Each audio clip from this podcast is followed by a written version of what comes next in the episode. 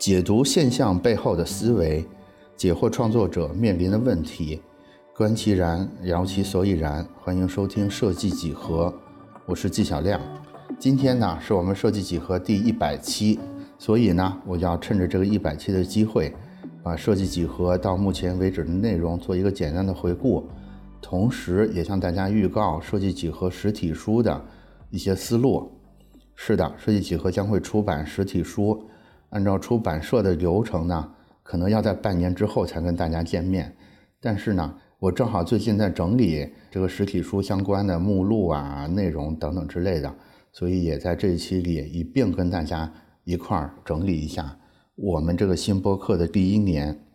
同时呢，最重要的是，我想借助这个机会跟大家聊一些关于设计、关于播客、关于创作，或者是。内容创作者的一些感性的心情，今天没有很多的干货或者是什么方法论，会以感想为主。那本期的话题呢，可能会涉及到以下这些话题点，大家可以看一下你是不是感兴趣啊？比如说会涉及到我们应该怎么去赶上短视频红利期的末班车，比如说会涉及到做内容的动力和诀窍是什么，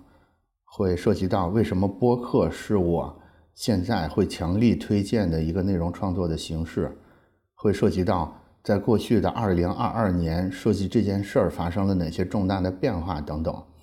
希望这一期节目总结吧，或者是个人总结，能正好聊到一些你感兴趣的话题，然后用我们共同的经历去回顾一下过去的一年，我们加速或者避免了点什么，也帮我们一块想一想，我们未来应该加速或者避免一点什么。OK，那我们就正式开始今天的聊天。那我们就从播客开始聊好了。我跟大家介绍一下啊，设计几何其实是从二一年的十二月开始的一个个人播客。我现在还能回忆起来，就是当初录第一期时候的那个场景啊。其实那个时候是一个有点疲惫的状态。为什么这么说呢？是因为在决定以播客的这种声音形式做内容沉淀之前。其实我已经录了十几个视频，大概是五到十五分钟时间长的视频。为什么录这个视频？我相信大家是能会心一笑的，因为在过去的这两三年的某个时间里，就是我相信几乎每个人都曾经产生过一个念头，就是我是不是应该录点短视频，来做一做所谓的私域流量，来打造所谓的个人 IP，来赶上所谓的这个短视频的。红利末班车，但是我同样也观察到，在绝大多数时候，包括我自己在内，也都停止在了，比如说第三条视频的时候。为什么会发生这种事儿啊？我会觉得，可能是因为我们其实并不适合吃这碗饭。大家也都知道，尤其在现在说，在二零二三年年初，其实短视频领域的竞争已经不像三年前或者四年前那样是一个。混沌的或者是一个蓝海的状态了，其实同样竞争非常的激烈，而且至少在二三年目前这个时间节点，会看到大家都更多的集中在带货的这个偏效果的这种方向上，所以其实所谓的红利期已经消失了，即使在一年前的二一年十二月看那个红利期也已经过去了，大家可能注意到我刚才在聊的时候。用了很多这个“所谓”这个词，对吧？所谓私域流量，所谓个人 IP，所谓什么红利期末班车。我说这么多所谓，其实我觉得正好反映出来我对这些概念的一一种将信将疑的态度。我觉得它也是一种我们现在这个时代的一个状态，也就是说，我们每天要接受大量从别人的口中得来的。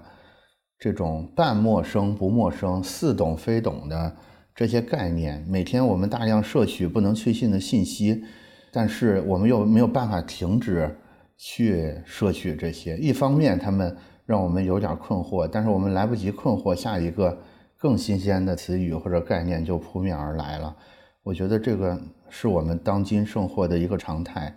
大家都知道我是站库的老编辑，其实这种。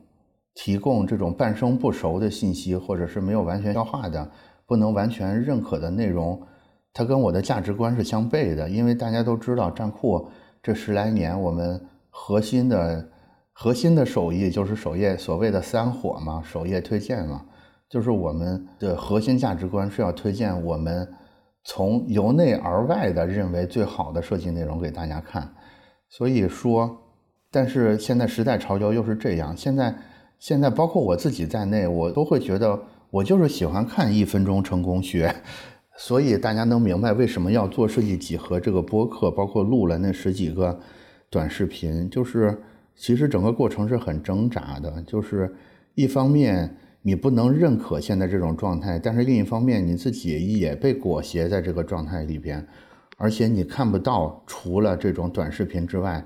有其他的可以。去做你的价值观的宣扬等等之类的渠道，所以我也就还是录了十几条视频。这十几条视频可能大家就永远没有机会看到了，是因为我自己看这些视频的时候，那个感觉就很不好，就是我会看着那个镜头里的那个人十分的陌生，然后他讲的那些东西也并没有给我留下任何的印象，然后再配上他。坐在那个有点刻意的布景里边，有点刻意的那个布光。总而言之，我觉得 很奇怪。我觉得即使短视频真的是这个时代的必须，可能也不是我能完成的事儿了。我花这么长时间说短视频的事儿，其实不是要阻止大家也去做短视频。短视频，我相信，包括未来相当长一段时间里边，都会是很重要的一个内容载体。我要说的是，嗯。我不拍短视频是努力挣扎过的，我并不是一上来就找到了播客这个形式。这个挣扎的过程甚至有三个月左右，但是最终我看着那个镜头里边的自己，我还是放弃了短视频。可能未来某个时间段有缘分的话，放一两段给大家看看那个尴尬的用脚都抠出三室一厅的人是什么样子的。总而言之，最后我放弃了短视频，因为我实在没找到那个能说服自己的姿态是什么。嗯，那短视频做不了，但是我还是想做些内容。还有什么选项呢？比如说，我是不是也可以做一个公众号，所谓的图文的自媒体？但是这个我也是认真想过的。但是我会发现，说我自己其实都很长时间没有读长篇文章了。包括我认识的一些做自媒体的朋友，大家也都在抱怨说。这个订阅量都是不增反减，然后打开率也特别的走低，可能有好几万的订阅，但是每篇文章的阅读都不能过千。如果图文自媒体现在是这个状态的话，那我做这个内容似乎就是有点投入产出比不合适。那图文自媒体没有的话，我是不是可以做这个中长视频的自媒体？比如说，我是不是可以成为一个 B 站的 UP 主呢？这好像是个不错的方向，对吧？因为如果我做中长视频的话，可能对我的镜头表现力的要求就会下降一点，包括我也有更长的时间去做一个更系统的阐述，这样好像更符合我的价值观一点。包括 B 站上很多 UP 主，我感觉呃也挺值得我学习跟跟随的。但是 UP 主还是有两个肉眼可见的困难，第一个困难是。它是需要大量的策划拍摄的时间的，第二是需要稳定的高密度的内容的。我会觉得，至少在目前这个阶段，我是比较难以满足这两个条件的。我在这儿稍微插一点，稍微插一个说法，也就是说，我现在有一个观点是，如果我们试图做一件事儿的话，在初期，我们最好能用一种成本特别低的方式去做。这样其实有助于我们更快的找到我们做这件事儿的感觉，其实跟 M 类似于 MVP 的这种思路吧。总而言之，中长视频它明显不是一个 MVP 的思路，所以中长视频，呃，UP 主这条路似乎也被我给否定掉了。那接下来还有一条路，就是更更官方的一个一种内容形式，比如说专访、长篇专访等等之类的。其实二二年里，我是做了做了一些类似的事情的，比如说大设计奖的评审的专访跟对谈。但是大家要看到，那是二二年发生的事儿，在二一年底十二月份的时候，其实还没有开始做这种呃密度比较高的官方专访。这件事儿，所以在当时看来这件事儿是非常难的，是因为它不像播客这种我自己一个人逼逼就可以了，你还得跟一个被访者一块儿去聊，而且被访者经常还是怎么说呢？比较忙的人，因为我们肯定也不能满足于路人的谈话对象吧，所以一般也是专家呀，或者是这个很忙碌的人。这个时候你光前期沟通，或者是跟他去进到一个共同的聊天节奏里，其实就会凭空多出很多工作内容。所以官方内容也是在二一年底打算自己做点内容的时候，也是被否定掉了。所以现在看起来就是条条路都不太好走。所以我光是选内容形式，其实就是犹豫了几个月的，中间犹豫次数最多的就是短视频。大家就是为什么我拍了十几条，是因为每一次感觉哎又想做内容，但是又不知道该做什么的时候，就总会觉得，要不然我再拍一条短视频，我是不是就能找到那个感觉了？所以这几个月大部分时间都浪费在不停的重复拍短视频这个事儿上了。我觉得我特别幸运，就是最后我找到了播客这条路，所以也就有了我们今天一百期之后在这里的这个相遇。嗯，一开始我也没想好应该怎么定位这个所谓的播客这个栏目的，甚至我当时都没想好它是应该叫音频专栏，还是应该叫电台，还是应该叫播客，还是应该叫什么乱七八糟的。所以大家现在回去翻设计几何的头几期，它其实是更接近于。专栏或者是课程那种感觉的东西，其实是我现在回头看，我会发现，直到第二十期，也就是荷花为什么成为咱妈头像那期，我才逐渐找到了这个感觉，逐渐找到了做播客的感觉。这个感觉就是就是说人话，说实话，正常说话。在这之前，其实我一直都是不知道到底应该干点什么，就是其实是懵懵的，尤其是第一期。尤其是头三期吧，所以呢，以上就是关于播客这件事儿怎么开始的一点心路历程。我在这个事儿上唠里唠叨说这么多，是因为我能感觉到很多人，尤其是设计师，可能也包括你在内，特别像二一年底的我。那个时候我们是一个什么状态？就是我们心里有一团小火苗，就是我们想在现在这个嘈杂的这个短视频的时代里边去。输出点什么，说一点什么，或者做点内容，但是我们不知道，我们完全是懵的，我们不知道应该用什么形式去做，也不知道做的结果是怎么样。我最后可能选了播客，你也可能会喜欢别的形式，但是这不重要。我觉得重要的是要先开始再进步，这个其实是我做播客这件事儿最大的一个收获。然后前面其实我反复的提到说我很幸运的找到了播客这个形式，所以接下来这段时间，接下来这五分钟吧，我向你推销一下播客这个形式，也说不定你也会觉得播客是一个不错的创作手段。那我就正式拉开架势，我从收获，我从成本跟收获两个角度来说播客这个事儿吧。先说成本啊，播客可能是我能想象到的。成本最低的一个内容生产方式了。之前有一个统计说，每个成年男子啊，每天要说七千字，女人说一万两千字，就可见说话这件事儿其实是我们的本能。播客其实最简单的播客，你就只需要把你说的话录下来，就完成内容制作了，就是从创作到制作全部都完成了，就是简单到不能再简单了。更何况，如果你身边有一个真的很健谈、很博学的。朋友或者嘉宾，那就更简单了。你就负责想一个有有意思的话题，然后他就可以自动帮你把这个内容做出来。尽管这样，可能我们录自己平时说话，或者是这种随机的话题做出来的节目可能会自然有余，但是干货不足。但是大家想一想，在每天要看上千条短视频的当下，我们缺的真的是干货吗？我们其实一点都不缺干货，每一个半分钟的短视频里边塞满了干货。我们缺的反而是自然，好吧？这是播客的内容生产成本这么低。然后再说说设备，其实播客的设备也是可以丰俭由人的。我是正好因为在公司录，所以有专业的音视频的同事协助我。但是其实我会发现，即使没有这些专业设备，你就光凭你的手机录音机，你找一个安静点的屋子，其实也是可以开始的。如果你愿意花一两百块钱买一个麦克风的话，它的音质就会有一个质的飞跃。也就是说，你可能花一百块钱，你就能让音质到八十分这个程度。那你可能花个一两万，也不过是让你到了九十分而已。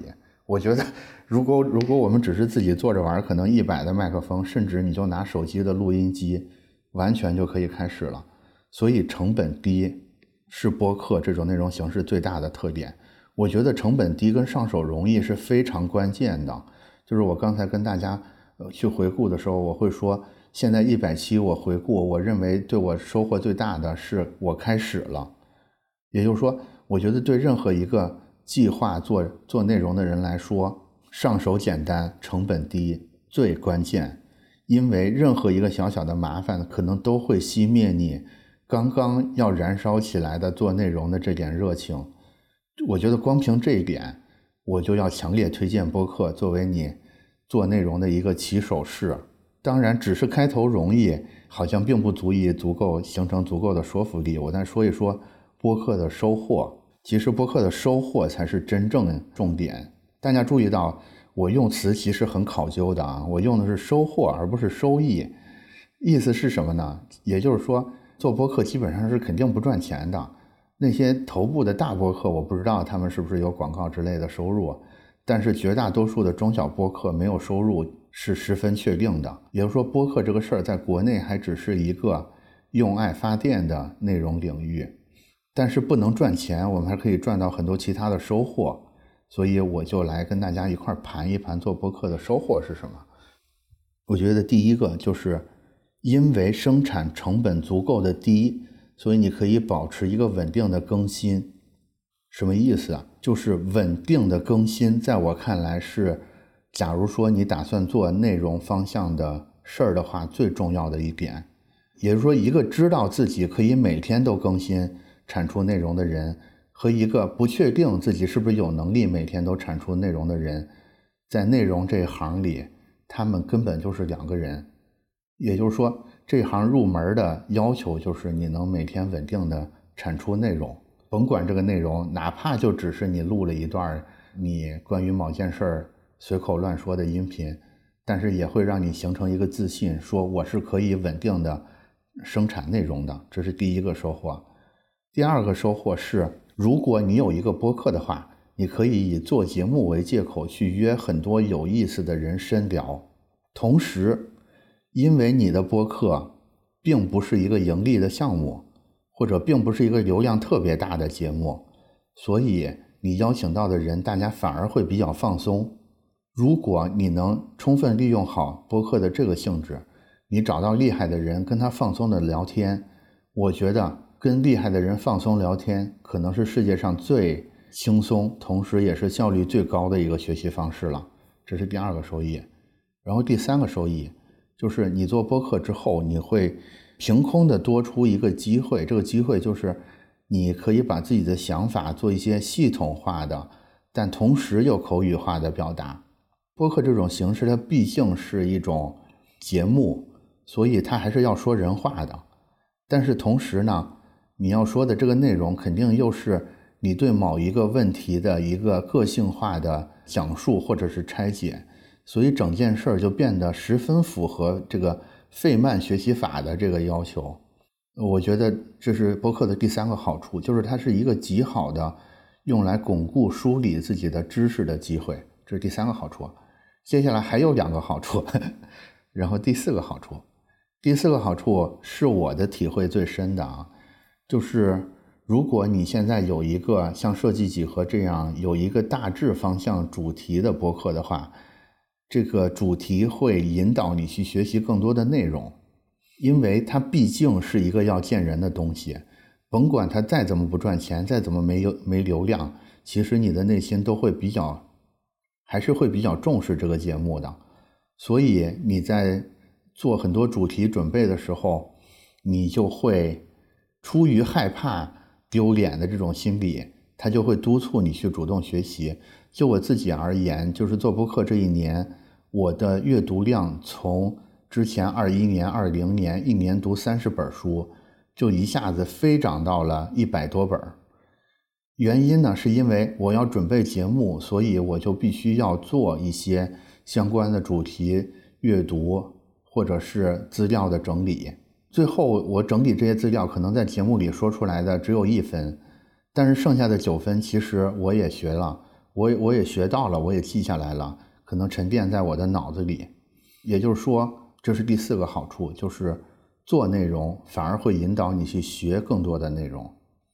然后第五点。第五点是略微有点虚的，就是你可以在做这个内容的过程里边，真的认识很多有意思的人。就是除了对谈的嘉宾之外，你还可能借助这种内容节目吧，认识一些志趣相投的听众的小伙伴。你会发现，有的话题有可能之前在你生活的圈子里边是没有知音的。你跟所有人聊这个话题，大家都表示不感兴趣，或者是听不懂你在说什么。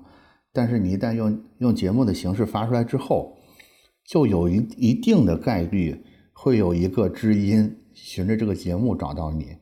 我觉得这个这个听起来特别的虚跟不确定，但是一个知音他给你带来的激励可能超过一千个普通粉丝、一万个普通粉丝给你带来的激励，因为他让你感觉到自己并不是孤独的。你觉得？就是有所谓“五道不孤”的这种感觉，然后暂时就没有第六了啊！相信我，你现在就啊，不要现在听完本期之后，拿起你的手机，然后就想到哪说到哪，然后就开始发布你自己的播客吧。现在播客的平台也非常多，你可以挑一个你觉得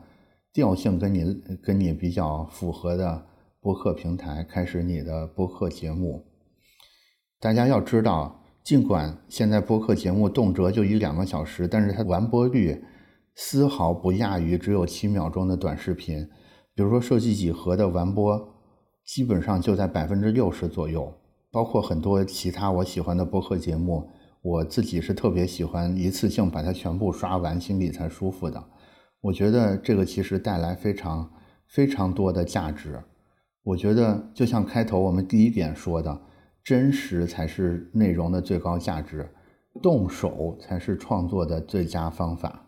听完本期之后，就开始创建你的播客，然后把你的播客写在评论区，我们互相关注，好不好？我们 我们在这儿约定一下，好不好？然后关于内容播客创作，可能就聊这么多。然后接下来再说一说咱们设计几何的主题，就是设计。我觉得在过去的整整一年里，可以说我做的最多的一个事儿就是找人问你觉得设计是什么？有好多原因啊，一方面原因是因为大设计奖的原因，另一方面是我感觉现在设计领域正在一个根本变化的当口，还有一个原因就是设计几何这个节目，我现在问了一整年之后，其中一些内容也沉淀在我们设计几何的这个播客里边。现在回顾这一百期，我能发现一个脉络，就是从一开头的时候，我其实是企图讲解设计原理的，就是一开始我的思路是设计几何嘛，那我就告诉你都有哪些基本的设计原理，然后这个设计原理是怎么怎么回事儿，我们应该怎么怎么用，然后到了中段呢，我就觉得好像讲设计原理是有问题的，所以就扩展到了所谓的设计思维这个话题。所以中间的对谈，包括包括节目，会进一步扩展到一些设计心理学，或者是一些关于设计的价值倡导方向的话题。这是中段儿，然后到了现在这个一百期的可能后二三十期，后二十期吧。那个时候发生了一件事，就是二零年中，就是所谓一开始是 AI 绘画，然后是 AIGC，然后是。Chat GPT，反正总而言之，就是这个 AI 的浪潮袭来之后，后面的一二十期聊的都是 AI 相关的话题了。我现在回顾这一百期，我觉得说设计是什么这个简单的问题，在这一百期里边，大家如果真的有机会去听完这一百期的话，你能感觉到同样一个问题，在同一个人，只是在一年这个阶段里，其实都会有完全不同的理解。现在一百期已经结束了，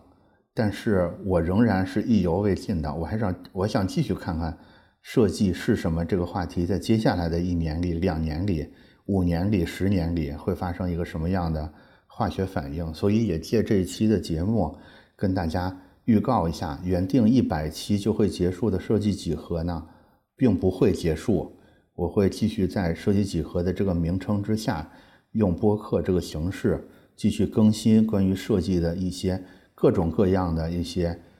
小小的追问，或者是心得，或者是对话，希望呢大家有关于设计的各类迷思或者是感受，也可以告诉我。我们继续都在设计是什么，设计几何这个标题之下，我们继续的互相追问下去，继续去所谓的叫什么盘一盘这个设计究竟是什么这个话题。然后以上呢就是一百期的。一点小故事，一些心得和一个未来的计划，然后就全当是一个年度总结献给大家，祝大家新年快乐！然后我们的设计几何一百零一期继续聊。